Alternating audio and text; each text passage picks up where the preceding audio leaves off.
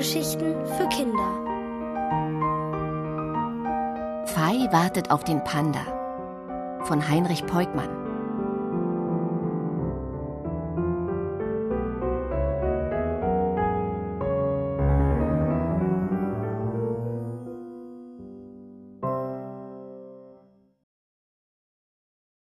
Neu in der großen Stadt. Fei musste Abschied nehmen von ihrer Freundin Ling, vom alten Wu und von ihrem Lieblingsplatz am Fluss. Nie wieder könnte sie von hier aus zu den Bambuswäldern oberhalb des Dorfes hinaufschauen und an die Pandas denken. Nun würde sie in die große Stadt Peking im Norden Chinas ziehen. Als es soweit war, stieg Fei mit ihren Eltern in den Zug. Drei Tage dauerte die Bahnreise, über Berge ging sie, an Seen vorbei, durch Städte, bis irgendwann Peking auf dem Schild im Bahnhof stand. Die Fahrt über haben wir zurückgeschaut und an unser Dorf gedacht. Nun wollen wir nach vorn schauen und die große Stadt kennenlernen, sagte der Vater, als Fei neben ihren Eltern auf dem Bahnsteig stand. Die Häuser in Peking waren so hoch, wie Fei es noch nie gesehen hatte. Bei manchen zählte sie über 20 Stockwerke. Das Haus, in dem sie wohnen würden, hatte aber nur vier. Und sie zogen in den dritten Stock. Von diesem Haus aus lag Feis neue Schule nicht weit entfernt. Sie übte mit den Eltern den Weg, und dabei ging alles gut. Erst als sie am ersten Schultag alleine losging, fiel ihr auf, wie breit die Hauptstraße war. Die Fahrradfahrer auf ihrer Seite bildeten eine endlose Kette. In der Straßenmitte brausten Autos und Lastwagen vorbei, und auf der anderen Straßenseite fuhren wieder Fahrradfahrer. Wie sollte Fei nur hinüberkommen? Einige Male trat sie einen Schritt vor, dann zuckte sie zurück. Als sie endlich eine Lücke zwischen den Fahrrädern entdeckte, rannte sie los, wartete, bis sie zwischen den Autos und Lastwagen hindurch konnte und wollte sich schon freuen, dass sie es geschafft hätte. Da prallte sie so gegen ein Fahrrad, dass der Fahrer beinahe umgefallen wäre. Schimpfend fuhr er weiter, aber über Feis linkes Bein zog sich eine lange Schramme. Sie humpelte die Straße hinunter und überquerte dann den Hof ihrer neuen Schule. Gerade rechtzeitig mit der Lehrerin kam sie am Klassenraum an.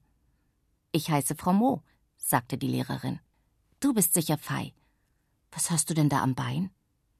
Bin hingefallen, murmelte Fei. Einige Kinder begannen zu kichern, die anderen schauten neugierig zu ihr herüber. Seid ruhig, das ist Fei. Sie kommt von weit her zu uns. Aus einem Dorf im Süden kommt sie. Darum ist alles neu für sie in Peking. Helft ihr, dass sie alles schnell kennenlernt und dass sie sich wohlfühlt. Frau Mo wies ihr einen Platz neben einem Mädchen mit kurzen Haaren zu, und Fei wagte die ganze Stunde über nicht aufzuschauen. In der Pause stand Fei allein auf dem Schulhof, bis ihre Banknachbarin zu ihr kam und sagte: Ich heiße Chen. Erzählst du mir etwas über dein Dorf? Fei nickte. Doch da wurde das Mädchen schon fortgezogen. Es sollte mit den anderen Fangen spielen. Und Fei stand wieder allein. Genauso wie sie auch in der neuen Wohnung allein war. Ihr Vater hatte einen langen Weg zurück von seiner Schule und die Arbeit ihrer Mutter in der Fabrik dauerte bis zum Abend. Langsam ging Fei durchs Wohnzimmer. Sie öffnete das Fenster und blickte hinaus. Ein Moment war ihr schwindlig, so hoch kam ihr die Wohnung im dritten Stock vor. Um wie viel höher war das Hochhaus gegenüber? Auf dem Balkon war Wäsche zum Trocknen aufgehängt. Auf einem hing ein Vogelbauer mit einer chinesischen Nachtigall darin. Stumm saß sie auf der Stange in ihrem Käfig. Fei schaute nach unten in den Hof. Hinten gab es einen Schuppen mit einer Fahrradwerkstatt darin. Vor dem Schuppen saß ein alter Mann auf einer Bank in der Sonne. Er hielt ein Buch in den Händen und las. Wenn er eine Seite umblätterte, hob er kurz den Kopf und blickte lächelnd auf etwas, das Fei nicht sehen konnte. Sie beugte sich vor und sah, dass der Alte einen Jungen beobachtete, der mit einem Kreisel spielte. Der Junge wickelte eine Peitschenschnur um ihn, warf ihn in den Hof und der Kreisel tanzte über das Pflaster. Als er den Schwung verlor und umzufallen drohte, schlug der Junge mit der Peitsche nach ihm. Da gewann der Kreisel neuen Schwung und tanzte weiter. Fei gefiel das Spiel.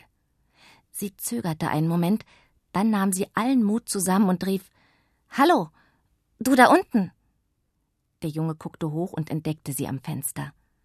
Kurz hoffte Fei, er würde zurückwinken.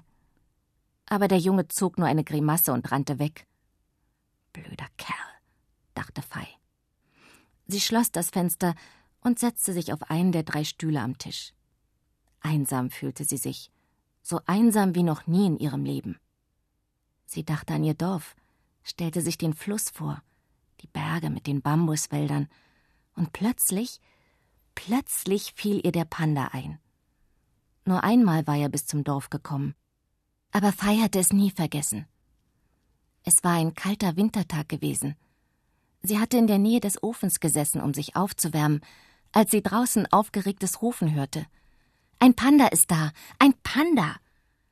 Schnell hatte sie ihre Jacke angezogen und war hinausgelaufen. Das ganze Dorf war auf den Beinen gewesen. Alle liefen sie den Weg in Richtung der Berge entlang. Auch Ling und der alte Wu, der den Freundinnen so oft erzählt hatte, wie es früher gewesen war im Dorf. Kurz nach dem Dorfausgang blitzte zwischen Bambuszweigen etwas Schwarz-Weißes auf. Tatsächlich, da war er. Ein Panda, ein richtiger Panda.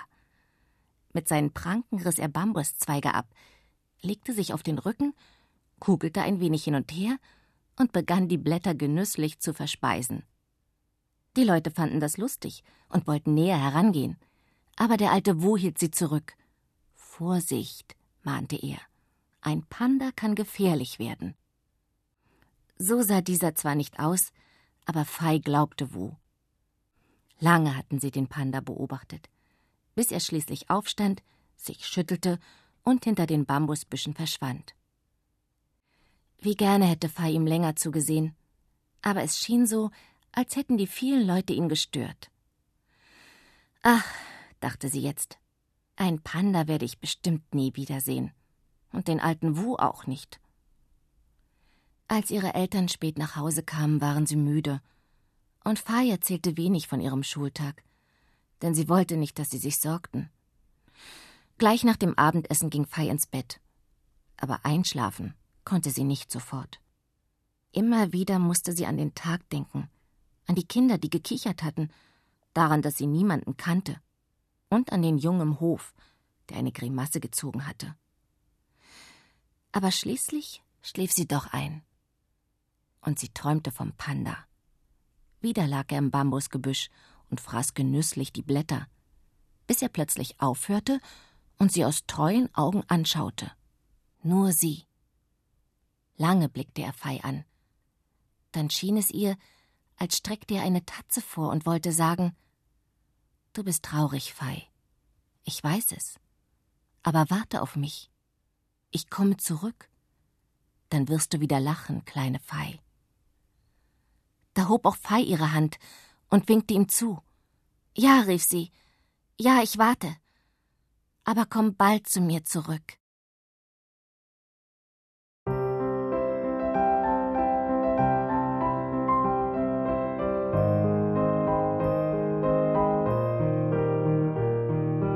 Ihr hörtet Fei wartet auf den Panda von Heinrich Peutmann. Gelesen von Antje von der Ahe. Ohrenbär. Hörgeschichten für Kinder. In Radio und Podcast.